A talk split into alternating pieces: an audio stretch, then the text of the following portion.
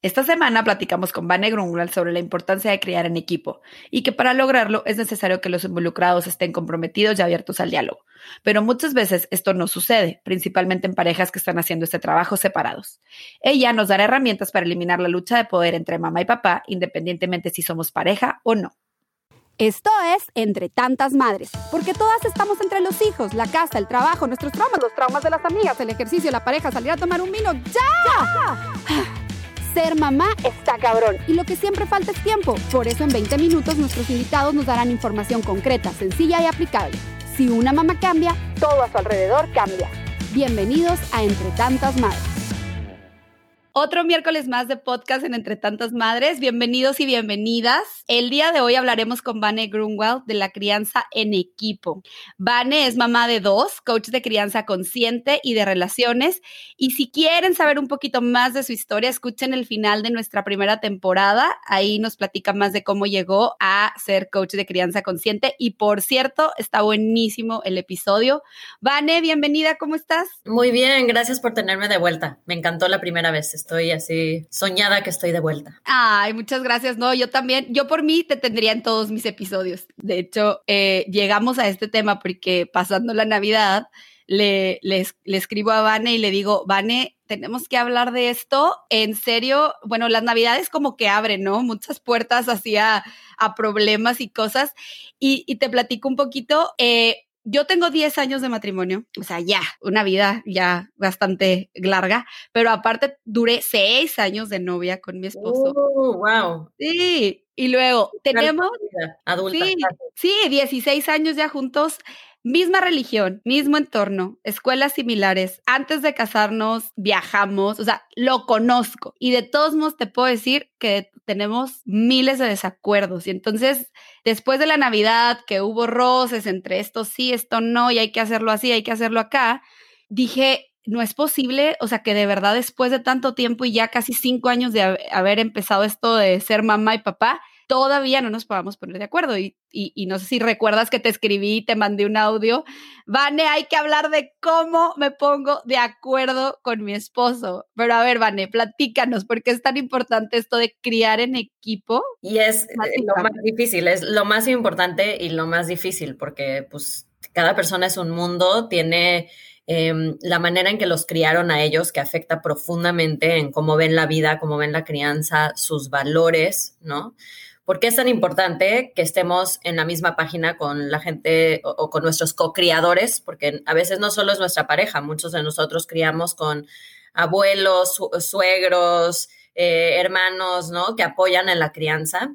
¿Por qué es tan importante ponernos de acuerdo? Es porque los niños aprenden 100%, yo diría, voy a decir 95%, a través de lo que ven y lo que entienden a través de las situaciones y experiencias versus lo que nosotros les decimos, ¿ok? Los niños son sumamente intuitivos y están constantemente en un proceso de evaluar lo que está pasando a su alrededor para eso darle sentido y luego integrarlo. Entonces, si nosotros eh, decimos una cosa y ellos ven una falta de congruencia en ya sea cuando estamos con nuestra pareja, que nuestra pareja dice otra cosa, o que la abuela les da azúcar cuando nosotros hablamos de la importancia de la salud, sí llega a haber ahí un espacio donde ellos ya eh, no van a poder integrarlo de la misma manera. Pasa, siempre va a pasar, ¿no?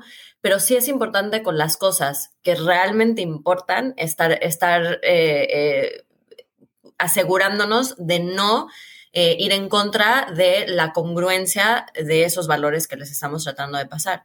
Entonces, de nuevo, nuestros hijos nos están viendo. Si nosotros no estamos de acuerdo con nuestra pareja y cada uno está diciendo algo diferente, los niños van a confundirse muchísimo porque su misión de ser los primeros años de vida es, ok, estoy experimentando eso, ¿qué significa para mí? No sé si eso está claro. No, claro, totalmente. Y es que yo solía, la verdad, pensar antes de tener hijos. De hecho, nos casamos y duramos bastante, yo creo como cinco años para tener hijos. Y este, solía, yo, yo solía pensar que, bueno, no es que está mal lo que él dice, sino es diferente. Exactamente como tú acabas de decir, no viene de una educación diferente, a pesar de, como te digo, consideraría que venimos de un entorno muy similar. Este, decía, no está mal, es diferente y ese Coco Watch me hacía cuando algo, pues, no estaba como de acuerdo conmigo Pero cuando ya llegaron los hijos, siento que es como un golpe, ¿no? Ahí ya no es como que puedes decir, bueno, es diferente, no me importa, sino que en verdad es, híjole, pues yo la verdad tengo esta creencia súper fuerte. Te voy a poner un ejemplo de mi, de mi situación y algo bien tonto, ¿no? Que tal vez es parte de uno de mis, mis mayores conflictos. Yo podría vivir en una casa que no tiene televisión y mi esposo no podría vivir en una casa que no la tenga. Entonces, para mí es como no pantallas, eh, la televisión, no digo es mala, pero pues no, no es lo mejor que puedes darle a un niño. Y mi esposo es casi, o sea, he tenido situaciones en las que dice, a mí la tele me enseñó, me enseñó inglés. O sea, entonces, ¿cómo en el momento? Y bueno, cuando no había hijos, pues, ok, no había hijos y tuve toda la tele que quieras, es tu problema. Pero ¿qué pasa cuando ya tenemos un hijo y digo, híjole, pues yo no estoy tan de acuerdo en que tengamos la tele prendida todo el día, o sea, ¿cómo le hacemos? Y es algo bien chiquito y bien pequeñito, pero creo que como ese ejemplo, pues hay unos enormes, ¿no? Creo que, que, entonces, ¿cómo logramos? O sea, ¿cómo logro llegar a este punto medio en el que a ti te encanta ver la tele, pero yo creo que es mala? Entonces, ¿cómo le hago si nos enseñaron de manera distinta?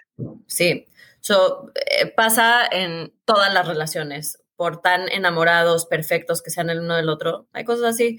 Y de hecho, entre más nos conocemos a nosotros mismos, a veces llegan a haber más diferencias porque nos honramos también como seres humanos, ¿no? A veces cuando pasamos mucho tiempo con una persona, pues vamos a rendirnos ante lo que la otra persona quiere sin que eso nos haga felices. Entonces, eso tampoco es lo que queremos. No queremos subyugar a nuestra pareja para que haga lo que nosotros queremos o sacrificar nosotros un valor importante para lo que ellos, eh, o, sea, por algo que ellos quieren, ¿no? Entonces, ¿qué hacemos? La respuesta yace en regresar a nuestros valores, extraer de esos momentos los valores que nosotros queremos vivir en nuestra vida y pasárselo a nuestros hijos. Entonces, no ver tele no es un valor. Me tengo que preguntar, ¿Qué es lo que a mí me parece importante este tema de no tener pantallas? Que a mí me mueve. A lo mejor puede ser eh, ayudarles a tener una mayor tolerancia ante la frustración.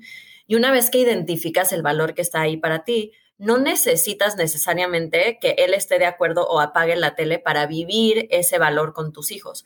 Tú puedes proactivamente escoger cosas que vas a hacer para enseñarle esos valores y estoy segura que una vez que lo comuniques con tu pareja, él va a estar de acuerdo contigo sin tener que él, ¿no? Quitar esa parte de él que a lo mejor disfruta muchísimo. Yo lo entiendo, yo literal, la tele me crió, como él dijo, o sea, yo llegaba de la escuela y me sentaba a comer, a hacer tarea y a dormirme. Para, pasaba horas, horas frente a la tele y pues sí, todo lo que aprendí fue mi acompañamiento, fue mi... Entonces yo ahora de adulta es algo que me cuesta mucho trabajo, es establecer ese límite, porque yo lo viví de una manera diferente que mi esposo. Mi esposo vivió en una casa con ocho otros hermanos y hermanos y una tele para toda la familia. Entonces, o sea, ¿no? No había cómo estar tú viendo lo que tú querías, ¿no?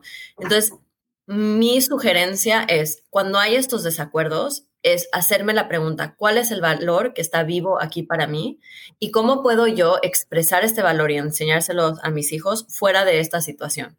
Una vez que yo identifico eso, sí es positivo comunicárselo a tu pareja y ver cómo pueden encontrar un acuerdo donde tú estás honrando esos valores y él o ella pueden aceptar y honrar esos valores contigo y también que él haga este ejercicio. ¿Cuál es el valor que hay para él?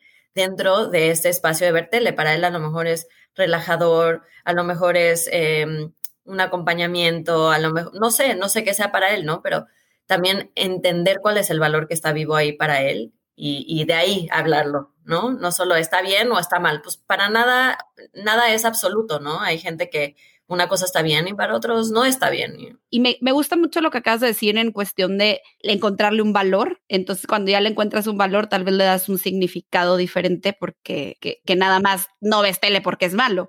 Entonces, me hace muy padre esa parte, pero ¿cómo más puedo frenar este ciclo de la lucha de poder, de pareja, de yo quiero que esto se haga porque a mí así me lo enseñaron y está bien? Pues las luchas de poder son básicamente dos personas tratando de enseñarle a la otra que ellos están en lo correcto. Básicamente cuando estás teniendo una lucha de poderes, estás esperando algo de la otra persona para llenarte a ti una, una necesidad cuando tú vives esos valores, ya no necesitas de la otra persona para vivirlos, ¿me entiendes? Si tú le quieres enseñar a tus hijos creatividad, y decides que lo que vas a hacer es crear un espacio en tu casa donde haya muchísimo material de diferentes cosas que ellos puedan explorar, poner ciertos como parámetros que a ti te van a hacer sentir bien. Entonces ya no recae sobre la otra persona que te diga, sí, ok, vamos a apagar la tele, ¿no? Ya hay algo proactivamente, una estructura que tú creaste proactivamente para vivir este valor, ¿me entiendes? La lucha de poder es literal algo que viene de nuestro ego, que es quieres que la otra persona reconoce, reconozca que tú tienes la razón. Ok, y no lo va a reconocer porque para él no la tienes. Exactamente. Exacto, o sea, porque piensa diferente. Él reconozca que sí la tienes, cuando ya se crean estos ciclos viciosos, es muy difícil que la otra persona pare un momento y diga, mi vida, tú tienes razón. claro, eso sería un sueño.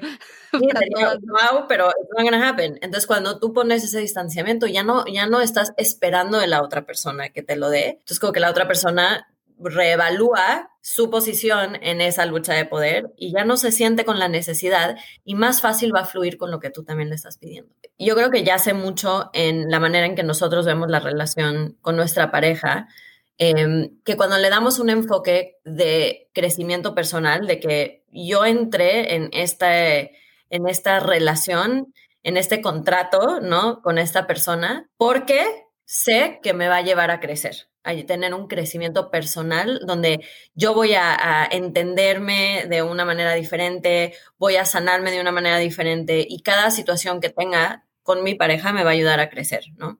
Cuando lo vemos desde ese enfoque y empezamos a hacernos preguntas diferentes, que muchas veces, de verdad, el tipo de preguntas que nos hacemos nos lleva a, respuestas mucho más llenadoras y eficientes. Cuando yo me pregunto, ¿cuál es el mensaje para mí en esta situación? ¿no? Mi esposo está haciendo algo que a mí me detona mucho. ¿Cuál es el mensaje para mí de lo que yo tengo que trabajar? ¿Qué es lo que me está diciendo a mí que necesito observar dentro de mí para crecer? Entonces empezamos a verlo desde un lugar diferente. Entonces, eso es una parte. Una parte es mi trabajo personal dentro de la pareja en temas de crianza, porque definitivamente es una de las áreas donde más nos sentimos detonados, porque nos sentimos muy fuera de control. Como dijiste, cuando no hay hijos, pues tú haz lo que tú quieras y, y eso va a ser un efecto o sea, tú vas a tener efectos de lo que tú decidas, pero cuando tienes hijos, ya es, ah, no, pero entonces no solo es el efecto para ti, es para mis hijos también, ¿no? Entonces lo entiendo perfecto, pero el primer paso siempre tiene que ser una mirada hacia adentro de por qué me está detonando a mí, cuál es el mensaje que yo necesito tomar de esta interacción. Paso uno.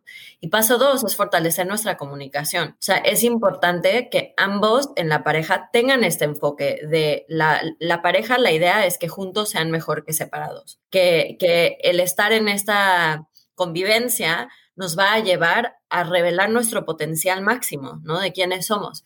Entonces, si partimos de ese entendimiento, cuando yo me comunico desde un lugar de tomar responsabilidad y puedo comunicar el hecho de que algo me está detonando, que lo queremos platicar para entender de dónde viene y encontrar qué podemos hacer moviéndonos hacia adelante, entonces puede ser entonces que esa situación que previamente era un problema o un issue se vuelva algo que fortalezca la pareja. Pero sí, como que estas cosas van a, van a pasar, porque de cierta manera es el propósito en la película más amplia de una relación. Es que tienes una persona tan cerca, que estás tan abierta a la otra persona, que te va a detonar y hay cosas que te van a volver loca, porque ahí es donde nace el trabajo verdadero, combinado con, y ahora cómo lo comunico, ¿no? Tiene que haber el trabajo interno, cuál es el mensaje para mí que tengo que trabajar yo con esto que acaba de suceder y cómo lo voy a comunicar de una forma eficiente para que podamos crecer juntos y llegar a acuerdos que nos ayuden a los dos a vivir la vida de una manera más grata, ¿no? Más gozadera. Y es que sí creo que se convierte como en un detonador muy, muy fuerte los hijos, porque sí creo que, obviamente, si yo considero que como a mí me criaron, es bueno, vamos a pensar, pues yo quiero pasárselo a mis hijos. O simplemente digo, por ejemplo, gracias a Dios estamos de acuerdo, por ejemplo, en no hay que pegar, ¿no? Por decir algo. Pero ¿qué tal, por ejemplo, una pareja que tiene este tipo de conflictos, algo tan grande y tan fuerte? Yo hablaba de televisión, pero ¿qué pasa cuando mi esposo lo educaron con golpes y a mí me educaron sin golpes y entonces ahora tenemos hijos y yo y mi esposo considera que es la manera, pero yo considero que no la es? Sí, por eso es importante como que llevar un, trabajo personal un poquito donde ambos eh, puedan trabajar esas cosas, de preguntarse en verdad cómo te hizo sentir a ti cuando te golpeaban, qué te llevó a creer sobre ti mismo, qué son las cosas que tú sientes que le enseña a nuestros hijos cuando tú haces eso Y hay otra forma de enseñarle eso mismo sin golpearlos que honren mis valores como tu esposa. No es tan fácil porque definitivamente cualquier otra persona que no somos nosotros no podemos controlarlos. Claro, sí, pero, sí, pero pues ahora hay un chiquito, ¿no? Ahí que está en medio de esas dos personas, que creo que es lo... Y que creo que también, a ver, no sé tú qué opinas, ¿cómo logras esto con papás separados? Porque bueno, hemos estado hablando como de una relación de pareja en donde estás junto y todos los días te ves, pero ¿qué pasa cuando dices, híjole, pues están separados o divorciados y tal vez el fin de semana pues se los lleva a él y pues es una enseñanza totalmente diferente, una rutina totalmente diferente a lo que yo les enseño durante toda la semana. ¿Cómo le hace una mamá, como una mamá y un papá que están separados para llegar a estos acuerdos? Sí, yo tengo muchos casos así, muchos, muchos. Em, y yo creo que ese concepto de co-parenting separados es de los más complejos porque absolutamente ya no hay control sobre la otra persona, ¿no? Ese es el feeling. Yo creo que es lo que siente una persona cuando sus hijos están con su pareja.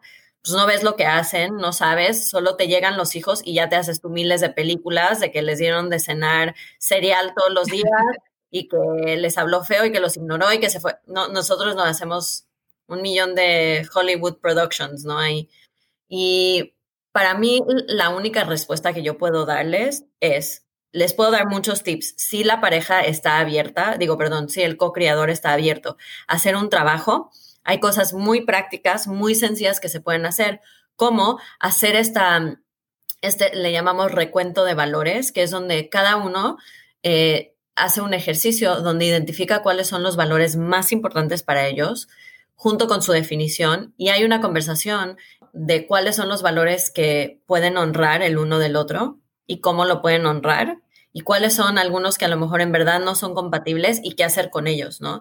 Un poco es aterrizarlo, ponerlo en papel y hablarlo abiertamente. Pero no es el caso para todas las parejas donde haya esa buena comunicación. Y si ese no es el caso, lo único que puedes hacer tú es enfocarte en ti y en lo que tú le vas a dar a tus hijos para ser resilientes ante cualquier situación. Entonces, un ejemplo muy sencillo, ¿no? Que creo que pasa en, en muchos lugares puede ser también lo de la, de la tele, por ejemplo, ¿no? Pero digamos que con la comida. En casa, para ti, tú quieres darle a tus hijos comida súper saludable, no quieres que estén comiendo comida chatarra, tienes horarios muy fijos de cuándo lo pueden hacer los sábados en la noche mientras que ven una película, ¿no? Y van a casa de la otra persona y como les digo, desayunaron Pop Tarts, eh, comieron pizza y cenaron cereal, ¿no? Y entonces te sientes impotente, ya no sabes qué hacer, tratas de hablar con la otra persona, pero las vías de comunicación no están abiertas. Entonces, ¿qué haces? Tú tienes que asegurarte de darle a tus hijos la información que ellos necesitan e integrar los valores que tú les estás tratando de enseñar para que cuando se enfrenten a situaciones donde tú no están puedan tomar las mejores decisiones. Eso es lo mejor que podemos hacer. Y eso también nos pasa en la escuela, by the way, cuando mandas a tus hijos a la escuela, cuando mandas a tus hijos a casa de, amiguitos. O sea, este ya es un trabajo que vas a hacer forever, pero cuando estamos hablando de papás que no están viviendo juntos, es, es, básicamente lo único que podemos controlar, es lo que nosotros hacemos en casa y asegurarnos de enfocarnos en que puedan integrar bien los valores y tener la información que necesitan para tomar las mejores decisiones. Pues sí, ni modo, ¿verdad? Tener que trabajar en nuestros hijos sin nuestra si la persona que está ayudándonos a criar a nuestros hijos no pues no comparte lo mismo que nosotros y no está abierto para para poder platicar. Como que me gusta mucho el enfoque que le estás dando en el sentido de que yo lo veía como, mm, quiero, quiero encontrar la palabra como objetos, ¿no? Así como la tele, la comida, el, y, me gusta que tú le das un enfoque de valores, o sea, es un valor, no es si ve o no ve tele, si come o no come chatarra, si se duerme temprano o no se duerme temprano, si, eh, eh, no sé, creo que es, o sea, me gusta mucho esto de enfocarnos en los valores más que en el objeto o en, no sé cómo llamarlo, en la problemática, sino, porque tal vez te vas a encontrar en que tienes los mismos valores, tal vez nada más los, eh, los desarrollan en un diferente lugar, ¿no? No sé si se hace sí, sentido. Absolutamente. De hecho, pasa mucho donde dos personas, o sea, hacemos este ejercicio en parejas y dos personas se dan cuenta que muchos de sus valores son iguales, pero la manera de expresarlos son diferentes. Y ahí nada más son pequeños ajustes, ¿no? De, ok, me gusta la manera, a lo mejor, por ejemplo, para, para tu esposo, que estamos hablando de que para él la tele es una forma de relajarse, ¿no? Y para él es súper importante encontrar momentos de paz, digamos, ¿no? Y para ti también. Entonces, cuando lo entiendes de esa manera y dices, wow, qué padre que le pueda enseñar eso, eso a los hijos, ¿no? De no tomar las cosas tan en serio a lo mejor. Entonces, más fácil fluimos. Definitivamente el, el, ejercicio de los valores es algo que les recomiendo a todos, todos, todos que hagamos, hasta con nosotros mismos, porque como tú dijiste, cuando el enfoque no está en, pues en eso más profundo, ¿no? Del por qué quiero que no vean tele o por qué quiero que no coman chatarra, es mucho más difícil comunicarlo de una forma proactiva y empoderadora a nuestra pareja. Cuando estamos realmente entendiendo por qué es importante para nosotros, lo puedo comunicar de una manera diferente. Claro, porque le encuentras otro valor. Ajá, y establecer un límite mucho más claro, porque si no acabas dudando de ti, bueno, está bien si a veces lo ven y luego te frustras contigo misma porque no te está gustando, porque no estás honrando ese valor tuyo, ¿no?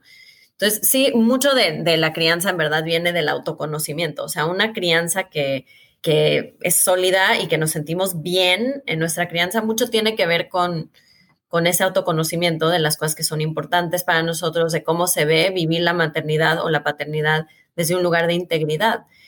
Y hay que hacer un poquito este trabajo de descubrir cómo se ve para mí. Nos guste o no, siempre todo se reduce a trabajar de, nosotros, ¿no? Definitivamente, aunque si, hubieran visto el video, ven la cara que pusimos Van y yo, así de, ay, pues sí, ni modo, hay que, hay que ver en nosotros primero antes de, de irnos a echar encima de la pareja. Vane, ¿con qué mensaje quisieras que cerráramos el día de hoy después de todo lo tan padrísimo que nos dijiste? Sí, yo les dejaría dos mensajes. Uno es que en la cocrianza es normal y es saludable la dualidad, de tener esta diferencia de, de la forma de ver la vida que puede llegar a traer balance y bienestar para nuestros hijos y enseñarles, ¿no? Cosas diferentes, no, no, que no tengan miedo de a lo mejor tener valores o cosas que son importantes para cada uno que sean diferentes. Está bien y nuestros hijos no van a quedar mal por ello, siempre y cuando nosotros estemos de acuerdo en las cosas que son realmente importantes, que no sacrifiquemos nuestros valores, ¿no? Eh, eso sería una cosa. Don't worry, todo va a salir bien. Y lo otro, algo que a mí me gusta mucho eh, usar en mi día a día, es ese concepto, no sé si lo han escuchado, de wabi sabi, ¿no? Que es como un concepto eh, japonés, si no estoy mal, de ver la belleza en la imperfección. Y un poquito de cómo se usa en, en las relaciones es cuando vemos algo que no nos gusta de nuestra pareja, encontrar lo bueno dentro de esa situación digamos, en tu caso, te vuelve loca a lo mejor que tu esposo pase horas viendo la tele, pero algo bueno que podemos ver dentro de eso es que qué rico que esté en casa, ¿no? Y que esté ahí y que quiera estar en casa con los niños. O cuando eh, nuestro esposo o, nuestra pareja viene y tira los calcetines sucios después de hacer ejercicio y los deja en el piso, es ver lo bueno dentro de eso malo, que es qué bueno que hizo ejercicio, ¿no? Entonces es un poco empezar a entrenarnos a ver la belleza dentro de la imperfección de nuestra pareja, que ayuda muchísimo cuando estamos co-criando, de saber si a lo mejor lo hace diferente, a lo mejor no me encanta cómo lo hace, pero qué es lo bueno dentro de esta situación que yo puedo apreciar y que a lo mejor nos va a dar algo a largo plazo que va más allá de mi disgusto del momento. Entonces esas serían dos cositas que les puedo recomendar para que su co-crianza sea más en equipo y menos... Eh, en, ¿cómo se dice? Como con, que tu pareja no sea tu contrincante. Sí, es exactamente eso que acabas de decir, creo que se convierte en el contrincante, ¿no? Es así como, o sea, yo a veces digo, ay, no tengo que pelear contra mis hijos, tengo que pelear contra mi esposo, o sea, cuando es algo de, quiero poner una rutina, horarios, entonces me gusta, voy a empezar a, entrenar mi mente a ver lo positivo y no lo negativo de, cada situación y también creo que ver el valor interno de cada cosa que quiero yo darles a mis hijos y que él quiere, porque probablemente me entero de que queremos lo mismo, ¿no? Y, estoy peleando por nada.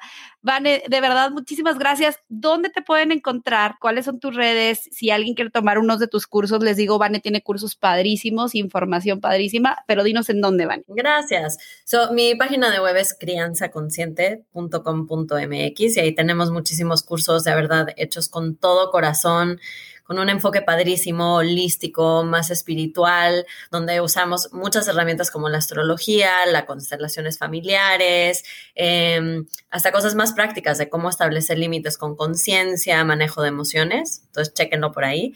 Y mis redes es arroba Vane Grunwald, G-R-U-N-W-A-L-D, porque está complicado, en Instagram. So, por ahí estoy y feliz de que me sigan por ahí, me escriban y las pueda apoyar en sus procesos. Ay, pues muchas gracias, Vane. Y de todos modos vamos a seguir poniendo mucha más información.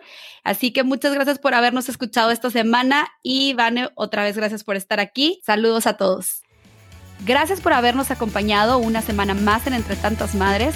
Fue un gusto estar con ustedes. No olviden seguirnos en nuestras redes sociales, escribirnos y compartir nuestros episodios. Recuerden que si una mamá cambia, todo a su alrededor cambia.